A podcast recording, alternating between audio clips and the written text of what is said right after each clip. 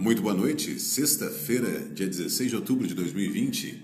Estamos dando início ao Close and Call. Meu nome é Rodrigo Almeida e vamos de notícias.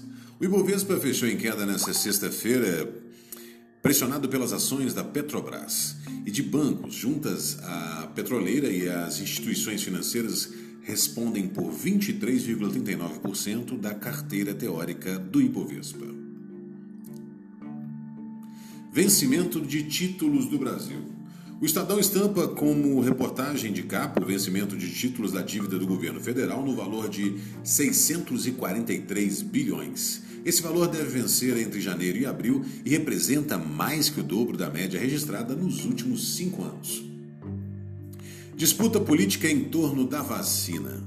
O jornal Valor traz como chamada de capa uma reportagem que afirma que técnicos do Ministério da Saúde têm demonstrado preocupação com a politização em torno da vacina contra o coronavírus. Radar corporativo. A CSN anunciou na noite de quinta-feira que reverteu o prejuízo no terceiro trimestre, atingindo lucro de mais de um bilhão no ano anterior. Tivera prejuízo de mais de 870 milhões no mesmo período. Essas foram as notícias do Closing Call.